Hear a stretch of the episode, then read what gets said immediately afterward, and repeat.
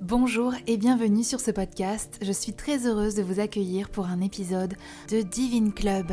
Je suis Rachel Sadonine, je suis ce qu'on peut appeler une slasheuse, photographe de mode et portrait, consultante en stratégie digitale. J'ai aussi été associée dans une marque de mode éco-responsable et Made in France. Grâce à toutes ces casquettes, j'ai eu la chance de faire de très belles rencontres. Ces deux dernières années, je me suis beaucoup interrogée sur la question du bonheur, la recherche d'un équilibre entre vie personnelle et vie professionnelle, et surtout les valeurs qui comptent pour nous. Se sentir aligné et sans doute un peu utile me semble vraiment important. J'avais envie de partager ça dans un podcast avec des invités aussi variés que mes rencontres. Créateurs de mode, de business, des personnalités atypiques, indépendantes et libres à qui je souhaite donner la parole. J'espère que ces retours d'expérience vous inspireront, éclaireront votre chemin, résonneront en vous et vous emmèneront vers votre propre définition du bonheur. Alors, bonjour Amandine Bonjour Rachel. Merci d'être venue malgré tes péripéties. On aime tous la SNCF. on, va, on va rien dire sur les mouvements sociaux. Ouais, non. Parce que ils ont sans doute raison. Ah oui, Ils oui. ont leur, ils ont On leur sait raison. plus pourquoi, mais on, on est d'accord. Donc voilà, tu, tu fais un petit saut à Lyon et tu pars à Paris juste derrière? C'est ça, j'enchaîne à Paris pour un shooting avec une marque, Super. Tagine Banane. Ah, trop Je sais bien. pas si tu connais. Oui, oui, bien sûr, pour les t-shirts d'allaitement. C'est ça, donc euh, c'est pas par rapport à Méloche. Je sais pas. Non, c'est qu'ils ont bien aimé mon profil. Ils font une, euh, une collab avec Élise Chalmin. ah oui, oui, bien sûr, ouais. Et on va shooter dans les locaux de Pampa. Ah, trop bien. Bah, Ça J'ai va hâte de voir ça. mal. Bon, c'est bien, ça nous introduit un peu. Donc, est-ce que tu pourrais nous dire qui tu es, Amandine? Alors, je suis Amandine, j'ai 30 ans. Et euh, dans la vie, officiellement, je suis assistante sociale. Super. Et depuis un an, je suis ascendant modèle. J'aime bien cette façon de le dire. Moi qui arrête pas de te dire, mais moi tu sais, je suis vierge ascendant scorpion toutes les 5 minutes. Ah, voilà, je suis assistante sociale ascendant modèle depuis de façon pro, c'est-à-dire mon premier shooting payé. C'est assez frais puisque c'était en décembre dernier. D'accord. Et donc, euh, j'ai été diplômée d'école d'assistante sociale en 2014. Ça commence à mettre un petit coup.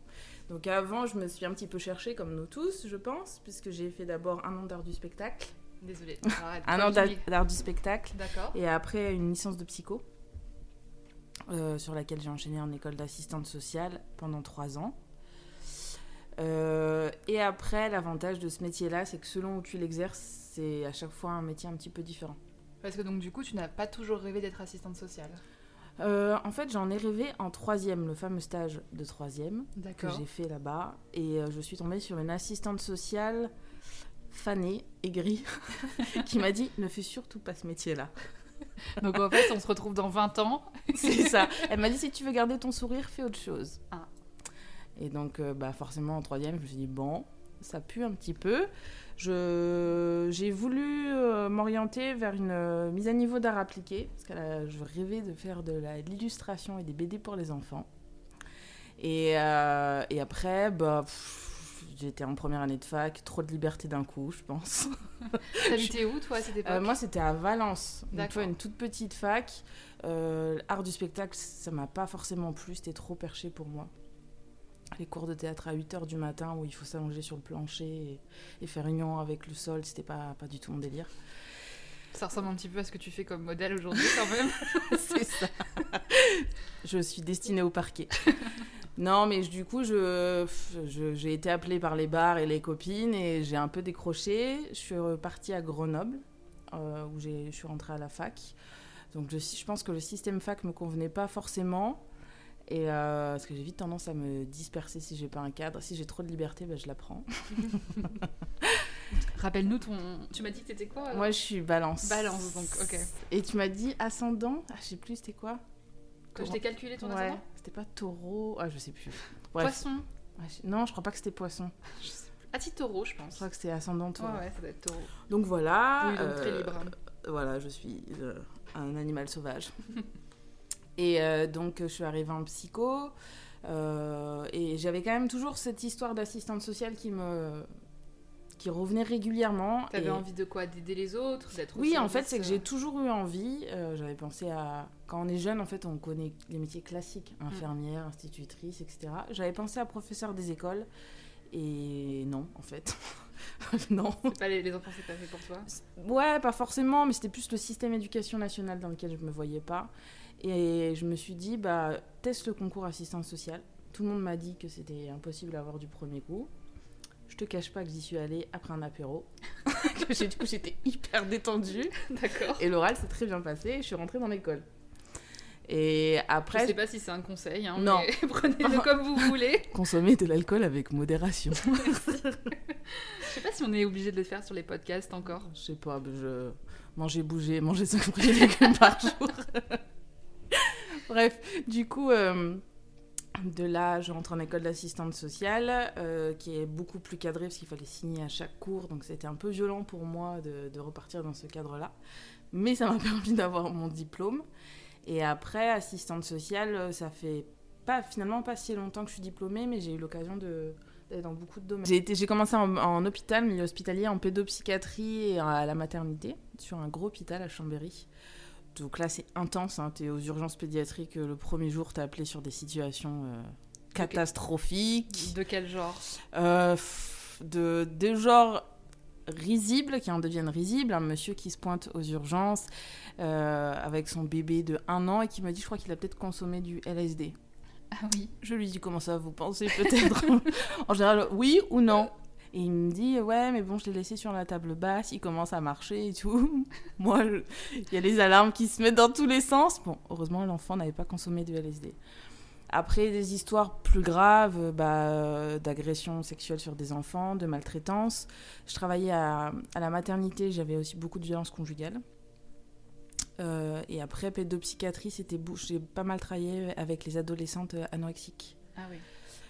Donc voilà, ça, ça a été six mois. C'était, j'ai adoré parce que j'aime bien quand ça bouge et qu'il n'y a pas trop de routine. Donc à l'hôpital, euh, tu t'ennuies pas.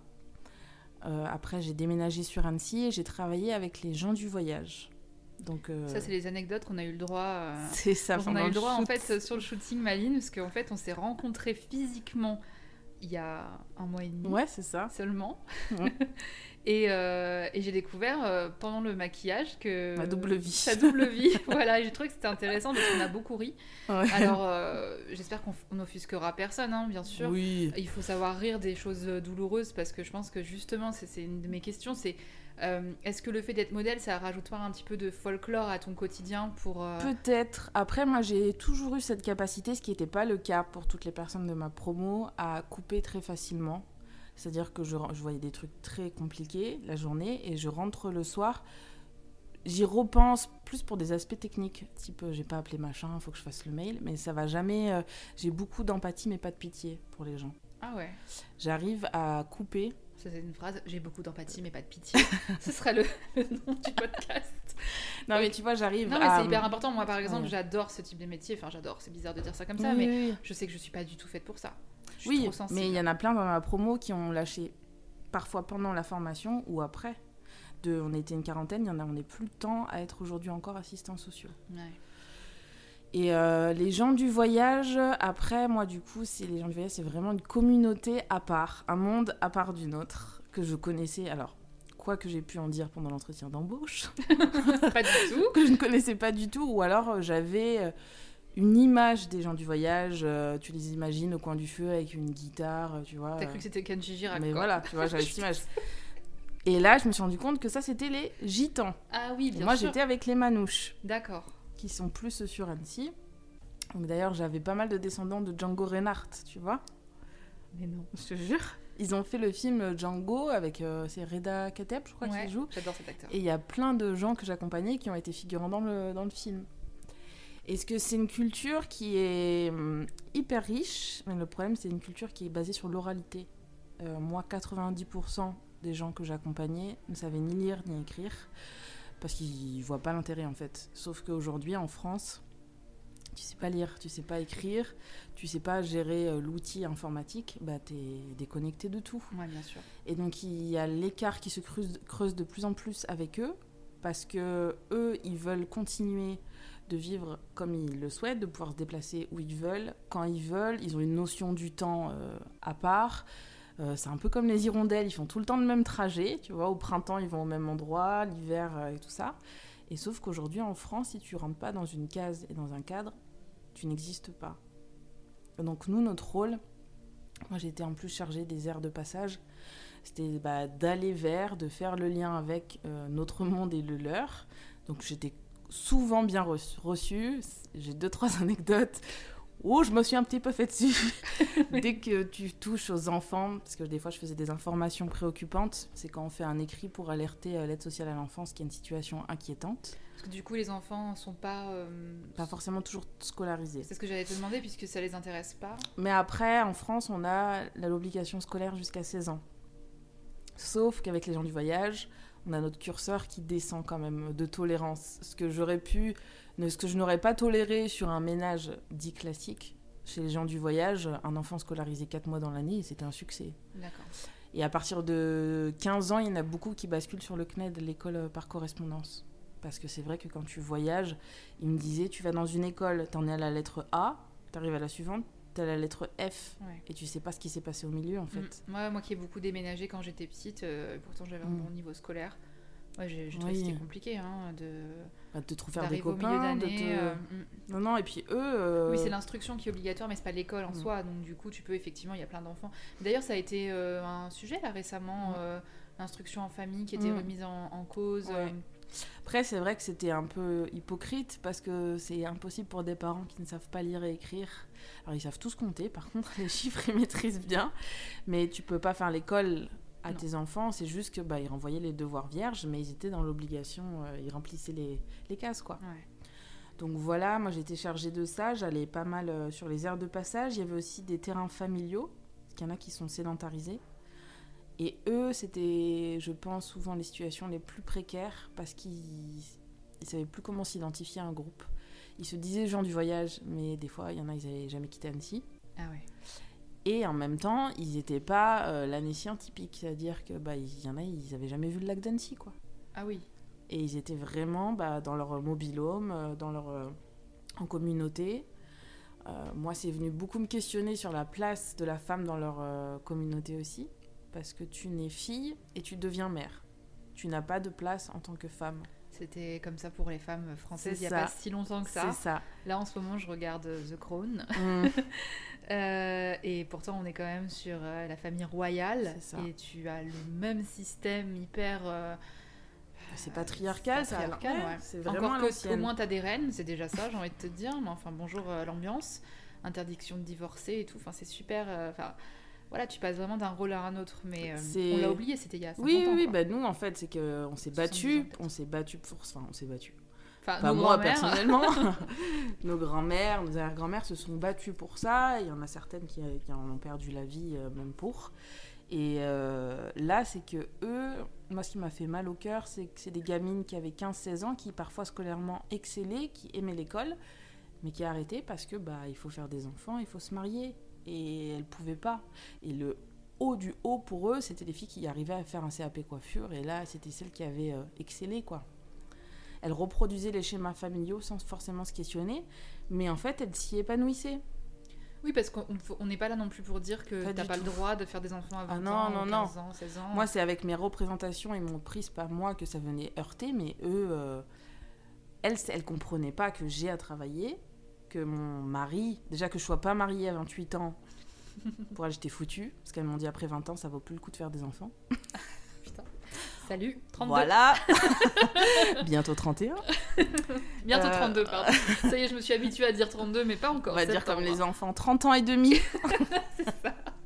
Tu rigoles, j'ai vu, alors petit aparté, j'ai vu euh, euh, Lena Situation, je sais pas si tu Oui. vois qui- quelle influenceuse c'est, qui avait reçu un, gâteau de- un demi-gâteau d'anniversaire pour sa demi-année. Putain, mais il faut faire ça. Tu peux manger ça plus génial. de gâteaux. J'ai trouvé ça Oh. génial. Je me souviens, à 20 un an, trois quarts, euh, 10 ans et demi. Oh, tu dis plus, hein. Ouais, t- j'ai 30 ans. 31 et demi, moi. Jusqu'à la veille, t'as 30 ans.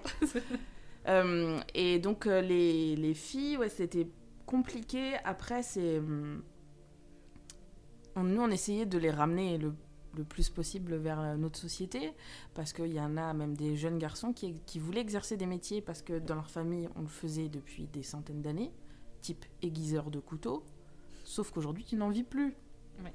Les gens, ils changent de couteau, ils gardent pas le même couteau. Et tu vois, ils non. Cette- Oui, effectivement. Ah non, mais des fois, c'était un décalage. Ils nous sortaient. Et en plus, il y avait beaucoup de consanguinité sur les groupes familiaux. Je suivais 90 familles. J'avais 10 noms de familles différents. D'accord. Donc voilà. Donc, Et, euh, du coup, ça avait des conséquences physiques moi, j'ai sur fait eux pas mal de dossiers, euh, ce qu'on appelle MDPH. Ouais. Donc c'est pour la maison départementale des personnes handicapées, pour euh, des enfants bah, qui ont des retards. Des fois, c'est des fautes de stimulation. Et des fois, parce que quand tu te maries avec ton cousin, tu as quand même plus de chances d'avoir un enfant handicapé. Et toi, comment tu, comment tu continues à, être positive euh, quand tu te retrouves dans des situations comme ça Avec les gens du voyage, euh, après c'est peut-être mon caractère aussi, mais moi je faisais tout passer par l'humour. C'est, euh, enfin, je me suis déjà pris des fous rires en entretien. D'office, ils te tutoient ils t'appellent par ton prénom, mais c'est parce que c'est leur mode de fonctionnement. Et moi, du coup, bah, je faisais la même chose aussi. Et c'est, je pense après, depuis, je suis plus avec les gens du voyage. J'ai changé trois fois de travail, mais euh, à chaque fois, chaque public, il faut se réadapter. Il faut accompagner sans juger. Il faut jamais avoir des jugements de valeur. Euh, même si des fois tu les secoues parce que bah, il faut qu'ils se sortent euh, les doigts quand même. Et puis des fois ils te prennent pour un jambon. hein. Mais euh, vraiment, c'est euh, pour moi c'est hyper riche parce que tu vas vers des gens vers lesquels Tu même n'aurais jamais, que tu les ouais, jamais- Ah, peut-être même jamais croisé. ça. ouais. Euh, Je couperais ce. je travaillais avec les hommes SDF, pareil. Bah, je vais pas dire que j'en ai jamais croisé malheureusement. Malheureusement, non. Mais là, c'est que je les ai découverts sous c'était dans un centre d'hébergement d'urgence. Je les ai découverts autrement. Ah, c'est sûr que ça, c'est pareil. euh, moi, quand je- j'en croise, euh, c'est compliqué parce que je sais à quel point ça peut aller Mm. vite. Ah mais c'est ça, c'est des accidents de la vie, ça peut arriver Ça à peut tout le monde. très, Et ça très te rend très très humble Ah oui, c'est sûr. aussi. Et puis, euh, du coup, c'est pour ça, je pense, que tout ce que. Enfin, tout, tout ce que ça remue en moi Mm. et puis tout ce côté euh, politique dont on parlera pas dans ce podcast c'est pas l'objectif mais mais voilà ça me met en colère quand je lis des choses les euh, injustices, les- les injustices et puis surtout en fait à quel point euh, certaines personnes sont privilégiées elles s'en rendent pas Mm. compte c'est pas un acquis en fait d'avoir des parents qui t'aiment c'est pas un acquis d'avoir des parents propriétaires c'est pas Mm. un acquis d'avoir des parents français Mmh, déjà, c'est pas un acquis d'avoir un CDI, c'est pas un acquis d'avoir une maison, d'être Ouais. marié. Moi, j'ai rencontré plein. Alors moi, c'était que des hommes. euh, pour le coup, dans le centre d'hébergement d'urgence, des messieurs qui étaient cadres et qui, du jour au lendemain, ben, un accident de la vie, un décès, un divorce. Et puis après, c'est le cercle vicieux. Tu te sombres dans l'alcool, la dépression, tu perds ton emploi, ton logement. Et... tu vois puis tes enfants ça. on te fait la gueule Ouais, parce que moi, il y en a plein qui avaient euh, de la famille et des enfants, hein, Ouais. mais ils étaient seuls. Ouais, c'est pour ça que vraiment, c'est. J'avais envie qu'on parle ensemble parce que c'était un appel un peu à la tolérance Mm. aussi, parce que on, on a, on a des images parfois. Ouais. euh, Enfin, moi en tout cas non, parce que moi je suis issue d'une famille euh, pauvre, euh, Nord-Pas-de-Calais, HLM, euh, immigrée, de la totale. Jackpot. Voilà, jack- jackpot. Mais même si ça se voit pas. Oui. moi j'ai vécu l'inverse, c'est marrant parce que je dis souvent. moi, on croit que je suis une, une fille de bourgeois, vraiment parce que j'aime les belles choses. Ouais, c'est ça. Alors que pas du tout, quoi. Oui, ouais. Après, je pense qu'il y a des caractères aussi, tu vois. Moi, c'est pareil. Mon père, euh, issu pareil du HLM, issu de l'immigration, il est né en Algérie, il arrivé en France, il avait 6 ans. Euh, ma mère, euh, bon, fille d'ingénieur, mais qui est quand même italien. Donc, elle a été prof. Mon père, il a fait tous les métiers possibles et imaginables. Donc, voilà, tu vois, j'ai été habituée à une forme de tolérance depuis toute petite et je sais qu'on est tous différents, mais que c'est une bonne chose en fait. Ah oui, bien sûr. Après, c'est ce qu'on appelle euh, l'égalité des chances. C'est ça, ça. l'objectif euh, final euh, pour tous. Et on, quand on est dedans, on sait bien que c'est faux. Euh. Moi, j'ai repris des études à 30 ans. J'avais pas pu aller plus loin que le bac pro. Et pourtant, derrière, j'étais photographe et tout, tu vois. Donc, comme quoi, bon. Mais je déteste le- l'expression quand on veut, on peut. C'est- si faux, quoi. Alors, il se trouve que ça a à peu près marché pour moi, mais c'était sous le. Enfin, c'est quels efforts. Mais C'est ça. Mais je crois que c'est Coluche qui disait, euh, on parle de l'ascenseur social Ouais. Bourdieu. Je crois qu'il disait l'ascenseur social, il est bloqué au dernier étage et il pue la pisse. mais parce que c'est ça en fait, c'est que sur le papier, on nous donne tous les mêmes chances, mais dans la réalité non. Et euh, après, là, le dernier poste que j'ai eu, c'est euh, avec ce qu'on appelle aujourd'hui les MNA, qui avant étaient les mineurs isolés. Donc, c'est les migrants, non? C'est ça, c'est les jeunes migrants qui arrivent tout seuls sur le territoire français, euh, qui sont évalués mineurs lors d'un entretien. Alors ça, c'est pas harmonisé sur toute la France, mais en tout cas pour le département où j'étais, c'était comme ça. Parce qu'il y en a où il y a des radios osseuses, des radios euh, dentaires. Et après, ils sont placés sous l'autorité de l'aide sociale à l'enfance. Parce qu'en France, à partir du moment où tu te présentes sans parents sur le territoire français, tu es pris en charge par le département. Pas forcément toujours euh, comme il faut, mais tu es pris en charge. Et donc moi, c'était que des garçons. Euh, d'Afrique subsaharienne essentiellement. On, avait, on avait quelques Bangladais, mais euh, c'était pas la majorité. Donc euh, Guinée, Mali, Sénégal. Après, on avait aussi quelques Angolais, Sierra Leone, mais c'était pas la majorité. Et donc, c'est des garçons qui ont vécu l'enfer, parfois dans leur pays, qui souvent ont quitté leur pays pour ça, et surtout beaucoup pendant leur parcours migratoire. Parce qu'il y en a qui sont passés par la Libye, par exemple. On a malheureusement tous un peu conscience de ce qui se passe là-bas, même si euh, on ferme un peu les yeux. Euh, sans parler de la traversée de la Méditerranée, où ils ont vu des fois leurs frères, sœurs se, se noyer devant eux, etc. Ah, c'est terrible. Hein. Et c'est des gamins qui te donnent une sacrée leçon de vie, parce qu'ils arrivent, euh, c'est ce qu'on appelle la résilience, hein, ils guérissent tant bien que mal, il y en a quand même beaucoup qui faisaient des cauchemars, euh, qui étaient en syndrome post-traumatique. Oui, c'est ce que j'allais dire, des troubles anxieux. Euh, c'est ça. Très fort, hein, parce que nous, quand on voit qu'un Covid, ça nous fout des troubles anxieux. Oui, je pense euh, que ils avaient une réalité dans leur pays d'origine, des fois tellement violente. Après, ce que j'ai vu, c'est que beaucoup étaient déçus par la France. Entre l'image qu'ils avaient de la France, l'Eldorado où tu te penches pour ramasser de l'argent, on aimerait bien. Ouais, j'aimerais bien. Moi, ils, arrivaient, ils pensaient tous qu'on avait une piscine immense chez nous, la climatisation, des voitures. Moi, ils pensaient que mon salaire c'était 6 000 euros par mois. J'ai dit, mon gars, le RSA. Donc, on va commencer par là. Donc, ça, c'était un peu violent pour eux, mais c'était des gamins qui avaient une force de vie. Une force physique aussi qui se traduit par ça, hein, non? Ouais, bah il se t'as l'impression qu'il pouvait se relever de tout. De toute façon pour avoir traversé la Méditerranée il mm. faut être physiquement bah, malheureusement euh, ça fait un tri, un tri c'est terrible hein. hein, mais ça, ça, fait un tri. Après on en avait quelques uns qui venaient de familles aisées alors aisées à la hauteur de leur pays d'origine et qui du coup avaient eu la chance de venir en avion. Donc qui n'avaient pas été euh, parce qu'ils n'étaient pas passés par tout ça. Ouais, souvent pas malmenés physiquement c'était les plus chiants ceux qui en demandaient le plus mais euh, après, ils étaient, au bout de 3-4 mois, ils parlaient tous français.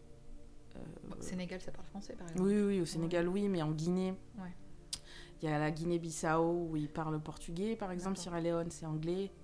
Et ils parlaient tous euh, en français parfait. Scolairement, ils étaient tous premiers de leur classe. Et ils décrochaient tous des apprentissages. ils disaient parce que moi, je suis là, mais je sais pourquoi. Et il y a des gens au pays qui attendent un retour sur investissement. Donc. Parce que ça leur coûte de l'argent d'avoir des passeurs, etc. en plus. C'est ça. Souvent, c'est. En fait, on disait qu'il y a plusieurs types de, de MNA, de jeunes migrants. Il y a ceux qui sont missionnés, c'est-à-dire que toute la famille, voire des fois tout le village, se cotise pour euh, miser sur ce jeune-là, l'envoyer en Europe. Alors c'est vrai que la France, on a un système d'aide qui est ce qu'il est et qui attire beaucoup de, gens. Et euh, donc ils arrivent en France, ils sont pris en charge et après, par contre, tous les mois, il faut qu'ils envoient euh, de la thune. Après, il y a ceux qui partaient sans rien dire à leurs parents aussi. Et euh, ça, c'était très compliqué pour, euh, pour eux parce qu'ils n'avaient plus du tout de lien avec leur famille. Et après, il y a ceux qu'on envoyait contre leur volonté. Et donc ça, tu avais souvent des gamins. Quand je dis gamins, c'est 15-16 ans parce qu'ils étaient mineurs. Après, l'évaluation, on va pas se mentir, il y en a qui avaient beaucoup plus. Je oui, pense. tu, m'as raconté quelque chose. J'aimerais bien que tu me le racontes parce que l'objectif, c'est pas non plus de, de, de retomber dans voilà, pathos, dans, le pathos, tu vois. Euh, je pense que justement ta force, c'est d'avoir de, l'humour sur ça. Enfin, de toute façon, euh, si moi, je, moi, je comprends tellement en fait que les gens fuient, enfin, fuient à un environnement, oui, bien sûr. Euh, quel qu'il soit toxique, dangereux, etc. Tu as eu aussi des gens qui partaient par, pour des raisons, par exemple l'homosexualité, des choses comme ça On en a eu un, un Pakistanais, ça n'a jamais été avéré, mais alors déjà, on a eu beaucoup de problèmes de communication avec lui parce qu'il parlait que bengali, il parlait pas anglais. Donc euh, Google Trad, au bout d'un moment, ça a ses limites. Ah et c'est un jeune qui vivait, euh, qui vivait que en communauté. Il faisait aucun effort pour, euh, pour aller vers les autres. En même temps, il s'est retrouvé dans un appart avec des Sénégalais et des Guinéens. Donc là aussi, c'est un peu compliqué. Et c'est un jeune, on s'est souvent posé la question. Il nous a glissé quelques indices et on a cru comprendre qu'il avait fui son pays à cause de ça sa famille particulièrement. Oui, parce que du coup, là, c'est l'environnement mm. proche.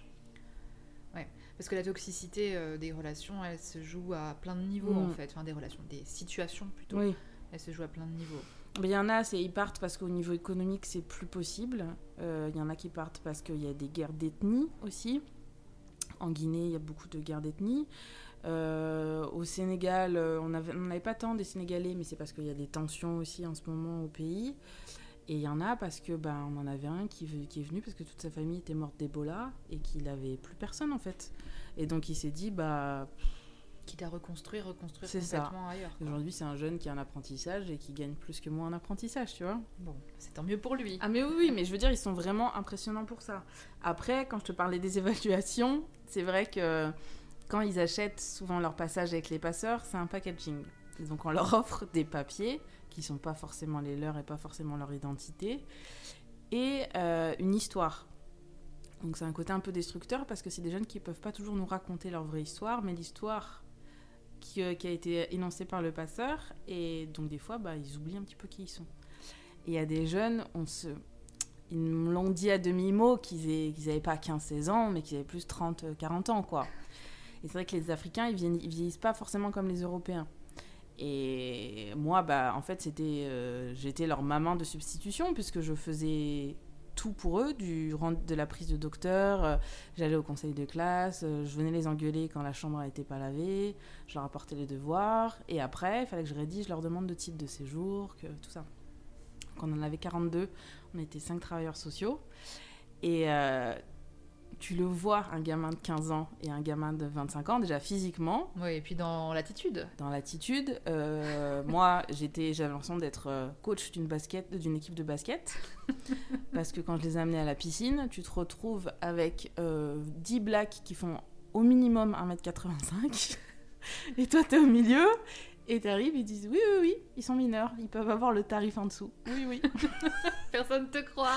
Je me souviens, j'avais organisé un un tournoi de foot avec euh, la ville et avec les MJC de la ville parce que mon but c'était de les intégrer le plus possible. Ils sont passés pour des coachs Ah mais attends J'appelle le coach de foot et il me dit ouais ben on fait un, un tournoi mais qu'avec les 2003. Je dis ok, moi je pense à mes 2003, je me dis ils vont les fendre en deux. Ah, parce que c'est par année de naissance, en fait, d'accord. Et donc, moi, je suis arrivée avec mes 2003, j'ai vu le coach, et j'ai vu les petits Jean-Baptiste et les petits Alain, tu vois. Et c'est à nous de, de, faire toutes les démarches bah, qu'un papa ou une maman ferait. Et eux, ils ont vachement besoin de, de ça, en fait. plus, moi, j'ai un côté un petit peu mama, tu vois, donc... Euh, je précise qu'elle m'a envoyé un message tous les jours pour me demander comment j'allais après le shooting.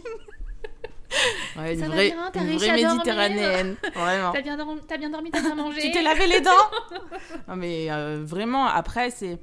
Je pense que humainement, c'est parce que déjà on faisait beaucoup trop d'heures. Et humainement, c'est que j'avais pour la première fois du mal à couper. Parce mm. que c'est des jeunes qui se retrouvent tout seuls le soir et t'allumes ton téléphone parce qu'on avait des portables. C'est euh, Tu vas bien euh, J'ai fait un cauchemar cette nuit.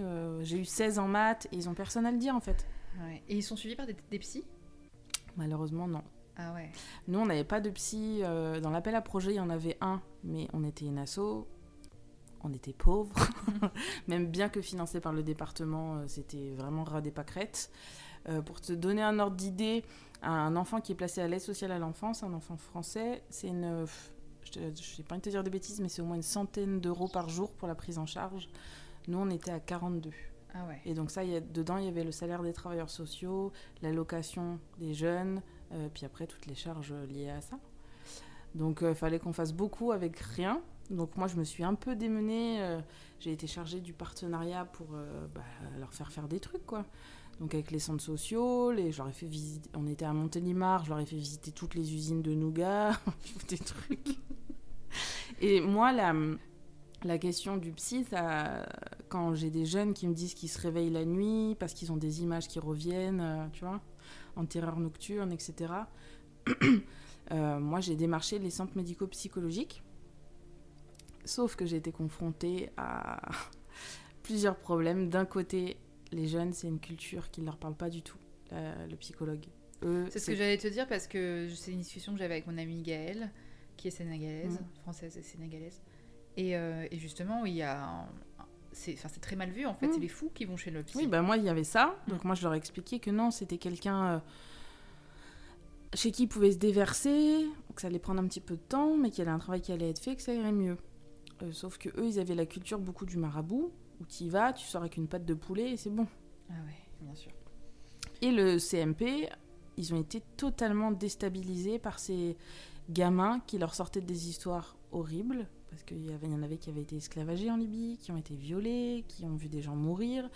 Euh, et moi, elle me dit, mais moi, d'habitude, c'est les profs qui sont en dépression ou les couples où il y a des crises, quoi. Ah oui. Et donc, elles ont fait quelque chose qu'il fallait pas forcément faire. J'en ai reparlé après avec des psys qui sont spécialisés dans ce type euh, de problématique. C'est qu'elles leur ont fait re-raconter tout en détail, en creusant. Et après, elles les ont plus revues. Donc, elles ont tout fait remonter. Et après, les gamins, ils se sont retrouvés bah, à devoir tout, tout avec leur bagage, quoi. Donc ils m'ont dit bon bah j'arrivais pas à dormir, bah maintenant je peux plus du tout dormir en fait. Donc après entre eux il y avait hum, c'était un petit peu tabou, ils en parlaient pas beaucoup. Et ils se sont refait une famille euh, entre eux, ils étaient tous très solidaires. Donc je pense que c'est des jeunes qui feront peut-être un travail plus tard et qui vont réussir à se reconstruire comme ça, mais euh, ils sont impressionnants par rapport à tout ça. Comment tu arrives à concilier euh, ce, ce métier d'assistante sociale avec ce nouveau métier de, de, modèle. modèle. Et puis comment ça s'est passé en fait pour toi, euh, le mannequinat, en fait, euh, tes premières expériences, etc. Euh, bah, je te dis, moi je fais rien comme tout le monde. c'est pas grave, on est là pour entendre ça justement. Ça s'est passé, j'allais dire par accident, pas vraiment par accident. C'est que j'ai ma petite sœur qui s'est lancée dans la photo il y a, ça faire deux ans maintenant à peu près, et qui du coup, bah, elle avait besoin de modèles. Donc euh, elle avait la chance d'être, enfin elle a la chance d'être avec un garçon qui est mannequin. Voilà. Mmh. Et elle s'est dit, bah, je vais essayer les filles. donc euh, période du confinement, on était souvent à la maison, jardin familial, hop hop hop. donc on a fait quelques shoots comme ça. J'en avais mis un peu sur euh, sur Instagram. Et je pense que il y a du positif malgré tout. Le Covid m'a aidé. ah bah pour les créateurs. Ah non mais je sais plus parler aujourd'hui. pour les créateurs de contenu, euh, c'est un vrai tremplin. Et puis là, le Covid, pour ceux qui ont été actifs, ça a été fou. moi, j'étais complètement inactive. vraiment pour le coup. Mais moi, euh. tu vois, j'ai pas trop compris parce que je. Après, je pense qu'il y a eu un alignement des planètes. Enfin, il y a un truc. C'est pas. Je pense que rien n'arrive par hasard à la base.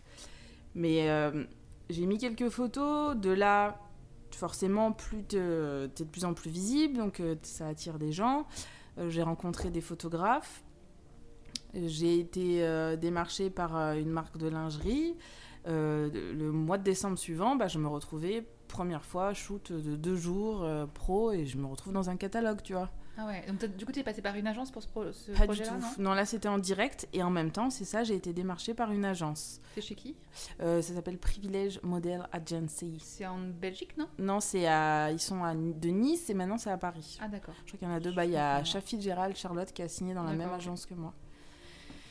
Et donc, euh, voilà. Après, bah, de plus... j'ai rencontré de plus en plus de photographes qui m'ont proposé des projets moi, en fait, je pars du principe que tout ce qui m'arrive, c'est que du plus. C'est mm. du bonus. C'est peut-être ça qui fait ma force par rapport à des filles qui. Qui ont trop d'espoir Qui ont trop d'espoir ou qui veulent vivre de ça.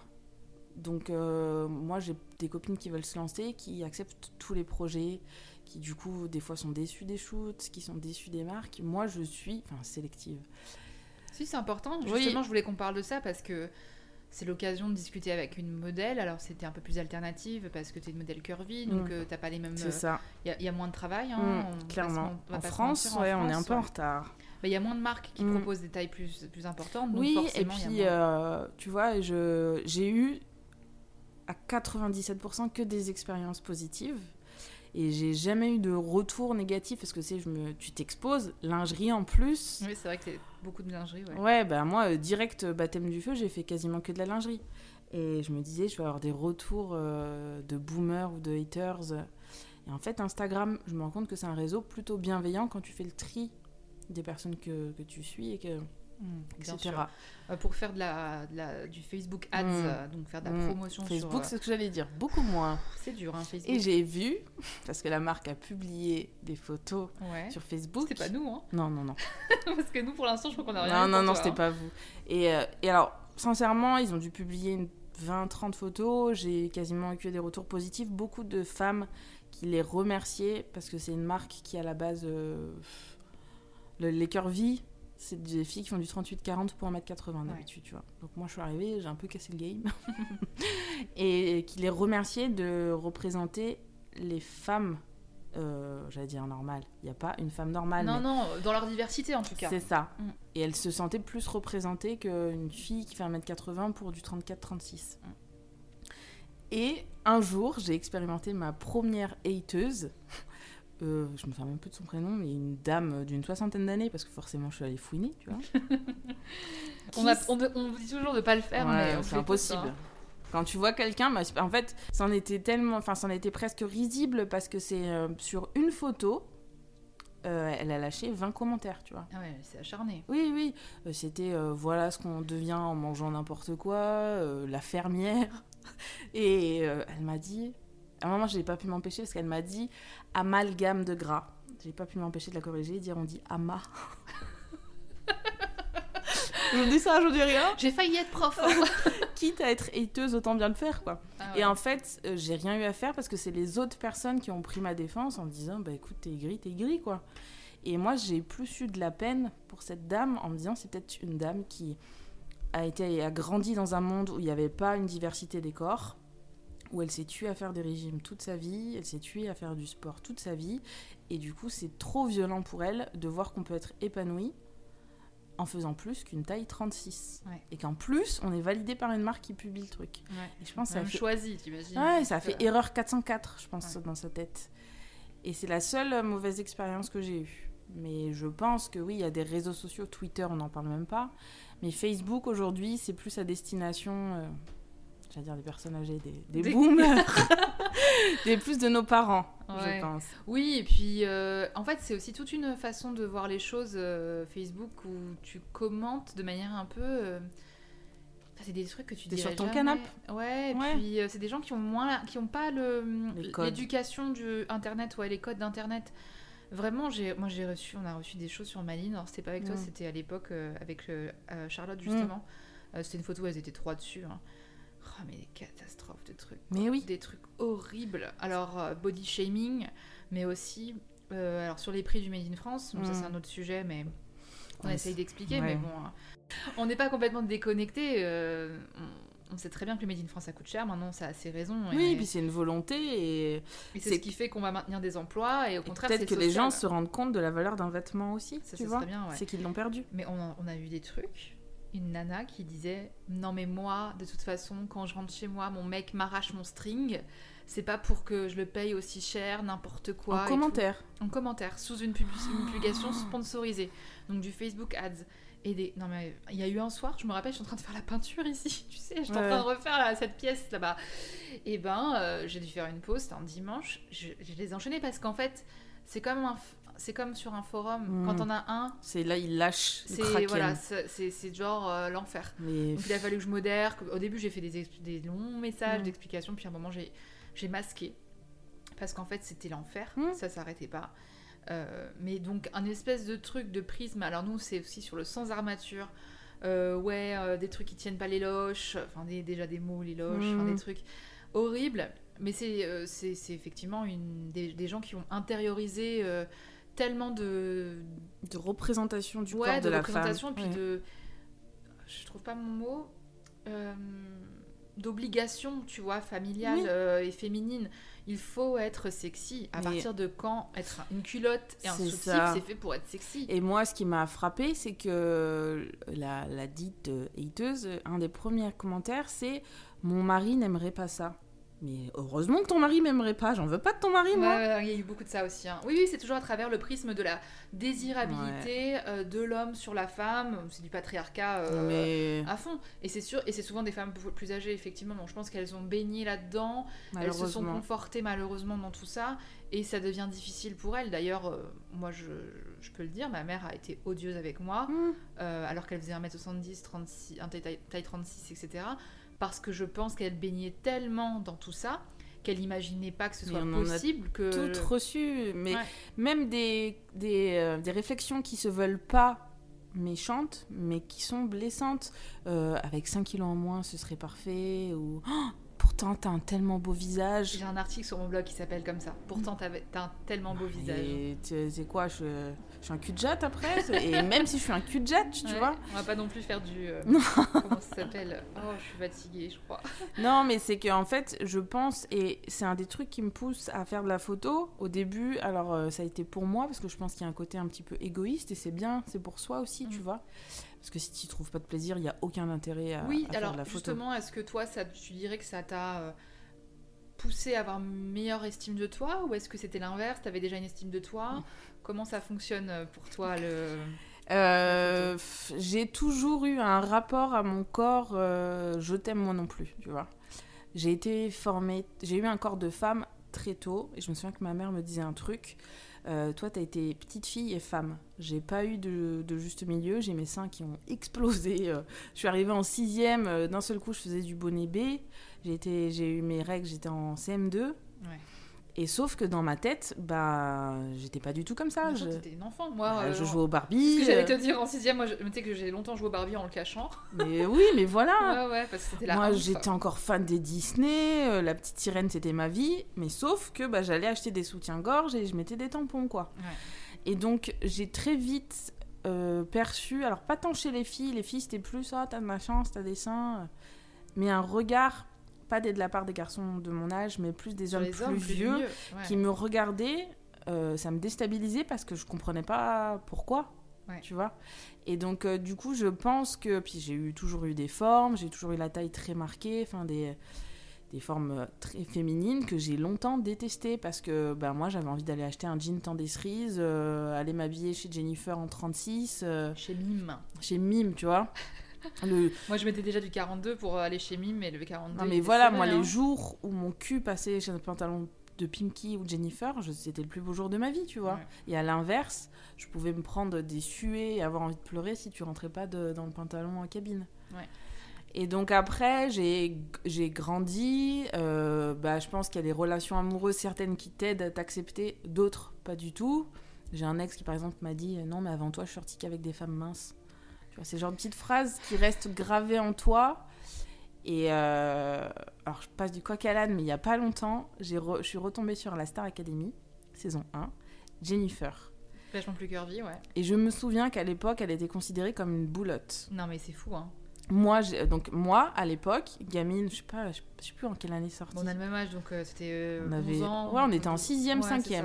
Donc moi, à l'époque, euh, Jennifer, pour moi, elle était boulotte. Donc moi, j'étais en obésité morbide. Ouais, alors que la meuf, elle avait juste des joues, quoi. Ouais, bah, elle était un visage poupon. Et, et je suis retombée, c'est parce que là, il y a, je crois que c'est les 20 ans, il passe des trucs à la télé. Je suis retombée sur une image d'archive et je me suis dit, mais mais non À quel moment Jennifer en 38 maximum Mais voilà, mais elle est pas du tout boulotte. Et en fait, je pense qu'aujourd'hui ça tu évolue. Sais, je sais pas si tu te rappelles, dans le générique euh, de, de la Starac, quand il présentait, elle faisait du roller. Ah, je me souviens ça te dit rien non. Je te Mais voilà. Elle en mode roller et tout. Enfin bon, bref. Mais pas du tout que, enfin pas du tout boulotte. Bref. Et ce que je me souviens même, qu'il lui prenait la tête pour qu'elle fasse des régimes dans la Starac. Euh, elle se faisait engueuler parce qu'elle avait mangé un bout de chocolat. C'est terrible, hein c'est la culture du régime. Euh, et tu vois, est épouvantable. Hein. Elle revient après chaque Noël et encore aujourd'hui avant chaque été. Mais... Oui, bien sûr. Oui, oui, mais que ce soit en plus filmé. Mais on s'est un peu émancipé. Oui, oui. et c'est c'était normal. Accepté et normal. Moi, je me souviens même mon médecin de famille, parce que moi, tu vois, j'ai toujours été euh, ce qu'on appelle aujourd'hui mid-size pas mince, mais je pouvais pas me dire gros. J'étais juste entre deux, donc je savais pas qui j'étais. Je pouvais m'identifier à personne. Et je me souviens que mon médecin de famille, je devais avoir 14-15 ans, qui me disait, j'étais à la limite de ces putains de courbes là sur euh, les carnets de santé. Et elle me disait non, mais il euh, faut faire quelque chose là, Amandine. Je dis bah, je m'en fous. Elle dit oui, mais tu verras plus tard, tu me remercieras. Ah, c'est ça, ouais. Et là, le médecin Merci qui pour les dit ça, ouais. le médecin qui te dit ça, alors heureusement, j'en ai pas développé parce que je pense que mon père et tout ça, enfin, mes parents ont quand même une bienveillance à ce niveau-là, même s'il euh, y a des phrases qui des fois blessaient sans, sans mais c'était plus de la maladresse, je pense. Et donc pour revenir à la question initiale, puisque je me disperse. C'est pas grave, c'est juste que tu as un train à prendre, moi m'en fous. c'est que en fait j'ai commencé à faire de la photo, donc euh, ma petite sœur, après je pense qu'elle me quand elle me shoot, elle me voit avec aussi les yeux de ma petite sœur, tu vois, il y a une forme d'info, c'est ça. Donc avec elle, on a fait qu'une fois de la lingerie, j'avais jamais posé en lingerie avant. Et parce que vraiment, ma première expérience de lingerie, c'est le shoot pro pour le catalogue où je me suis retrouvée à poil devant cette personne euh, toute une journée. Alors après, justement, tiens, ça, j'aimerais bien qu'on en parle parce que les gens se font tout un monde de ça aussi. Pas du tout. Tout le monde s'en fout. Hein. Mais oui. En fait, moi, il y a un truc qui me frappe, c'est que déjà, si tu mets une photo de toi en maillot de bain, c'est beaucoup mieux accepté que si tu mets une photo de toi en lingerie. C'est la même chose. Hein. On voit autant de peau. C'est la matière qui change. C'est ça. Et c'est juste parce qu'une fois de plus, la lingerie, c'est connoté quelque chose de sexualisé qui doit faire plaisir à, ces messieurs. Sauf qu'on a, on a parfaitement le droit d'aimer la lingerie et d'aimer se sentir belle et d'acheter de la lingerie pour soi. Et donc, euh, mon premier shooting lingerie, euh, bon, après, t'es quand même. Euh, je te cache pas que quand je suis arrivée, je faisais pas la maligne. Non, mais bien sûr. Tu, es forcément, surtout si c'est une première expérience. Mais, la même appréhension que tu as avant d'aller à la piscine la, prochaine, la première fois, ah tu vois. Clair. Mais ce que je veux dire par là, c'est qu'un shooting pro, c'est un shooting pro, quoi. Alors oui, déjà, donc euh, personne ne va te regarder. Déjà, ils te regardent pas toi, ils regardent le produit. Mm. Euh, si le produit il n'a pas tourné, si la dentelle elle est bien mise, donc il y a que ça. Et puis au fur et à mesure de la journée, bah, en fait, t'as même plus envie de te rhabiller parce que tu te rends compte que t'es bien à, poil, que t'es en chaussons, qu'il fait chaud, qu'il y a des canapés, que t'as envie de te poser. Et euh, je pense que ça, ça m'a beaucoup aidé de me rendre compte parce que j'ai réalisé que j'étais ma pire ennemie en fait. Que tout ce que je voyais sur moi, tout ce que je pensais de moi, bah, en fait, les gens, ils le voyaient pas et ils n'imaginaient pas et que j'étais hyper malveillante avec moi-même alors que je suis très bienveillante avec les autres. Et je pense que la photo, ça m'a aidé à essayer de devenir plus bienveillante. Alors je dis pas que c'est facile, hein, et je dis pas qu'il y a... de tous les jours. Je hein. dis pas qu'il y a des jours où je me sens dégueulasse et je me dis si tu sors tu vas te prendre des cailloux. Non mais je pense que Elle Macpherson c'est pareil. Mais oui, mais tout le monde, même Beyoncé, même c'est sûr. C'est euh, le cycle menstruel n'y est pas pour rien aussi. Ah, c'est sûr qu'on a aussi cette problématique des hormones. Hein. Ah de ouf. Donc voilà, et aujourd'hui, en fait, je l'ai accepté. Alors qu'avant, pour moi, c'est que j'étais pas une merde, mais tu vois, j'étais nulle. Aujourd'hui, j'ai accepté de me dire, bah, il y a des jours, t'as pas envie, bah, tu le fais pas, en fait. Et j'ai aussi accepté qu'il y a des jours où j'ai envie de me faire belle, même pour rester chez moi. Mmh. Ah oui, bah, ça, bah, dans le confinement. Ah bah là, de ouf, moi, je me suis up, là. ouais, ça fait tellement du bien sur le moral. Ouais, ouais, et se maquiller d'ailleurs, c'est pas que se cacher. Hein, non. Là, au contraire, moi, c'est me révéler, c'est m'amuser, c'est me costumer. Euh, Exactement. vois d'ailleurs comme les fait ça tout le temps, elle se fait des make-up de ouf. Mais comme les fringues, tu vois, mm. pour moi, les fringues, le maquillage, c'est du plus. C'est-à-dire que je m'accepte comme sans, mais j'adore avec. Alors pourquoi m'en priver? Bien sûr. Et quel conseil tu donnerais du coup à une jeune fille, jeune femme, plutôt jeune femme, on va dire, ou moins majeure pour, la lingerie, euh, qui, euh, qui aurait envie de faire de la photo? Quel conseil tu euh, D'y aller. Je le conseille à toutes mes copines. Et je réalise que beaucoup ont envie mais n'osent pas. Et je leur dis, mais fais un shoot pour toi. Même si c'est des photos que tu garderas pour toi, c'est pas grave. Tu seras fier de l'avoir fait. Tu vas sûrement te rendre compte qu'en fait, tu vas passer un bon moment. Alors, si tu choisis bien ton photographe, le conseil c'est que je demanderais de demander autour de soi, de bien se renseigner, d'aller voir le travail du photographe, parce qu'il y a des photographes... Euh, mauvais, comme il y a des... Non, moi j'ai été, démarchée par un photographe. Elle a fait des guillemets avec ses mains. il, me, il me dit un petit shoot lingerie, donc comme d'habitude, je vais voir, surtout quand c'est un monsieur. Sur son Instagram, c'était que des photos de locomotives. Il voulait que tu sois en lingerie sur sa locomotive. soit il m'a pris pour un train et c'est vexant, ou soit le monsieur il est bizarre. Et donc voilà, donc c'est ça que je conseillerais aux jeunes filles, s'assurer que le photographe déjà elle aime le travail qu'il ou elle fait, parce qu'à chaque fois il y a la patte quand même et c'est différent. Bien sûr. Euh, faire se dire qu'on fait ça pour soi avant de le faire pour les autres. Et même si c'est des photos que tu gardes pour toi, c'est pas grave. Ouais. Et c'est pas obligé d'être en lingerie non plus. Hein. Pas du tout. Non, il y en a, c'est du portrait. Il y en a, y en a qui ont juste envie de se faire des belles photos. J'en discutais. J'avais fait un portrait vidéo avec une photographe et elle me disait que juste avant moi, elle avait fait une séance photo avec une fille. C'était pour se remettre d'une rupture, tu mm. vois. Elle avait besoin de se sentir mieux.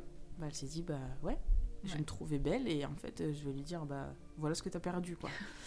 On est encore dans la revanche, mais euh, des fois la revanche fait partie de la reconstruction. Ah mais oui. Hein. Mais, mais, bien sûr, moi je reçois des, des femmes, euh, alors un peu moins ces derniers temps parce que c'est une activité que j'ai moins eu le temps, puis avec le Covid c'est compliqué. Mais voilà, euh, c'est des femmes parfois hyper, euh, hyper fortes, hein, tu vois. Ma, toute première séance rémunérée, c'est une avocate. donc c'était il y a très longtemps. vraiment très longtemps. Et elle avait envie de photos hyper glamour d'elle. Mm. Elle avait la quarantaine, les cheveux très courts, un peu Christina Cordula, tu vois, genre hyper hyper mat de peau et tout. Et on a, ouais, elle était trop belle. J'étais hyper impressionnée. Moi, j'avais 19 ans. J'étais là, oui, bien sûr, mes tarifs. je sais pas. je doute toujours. Hein.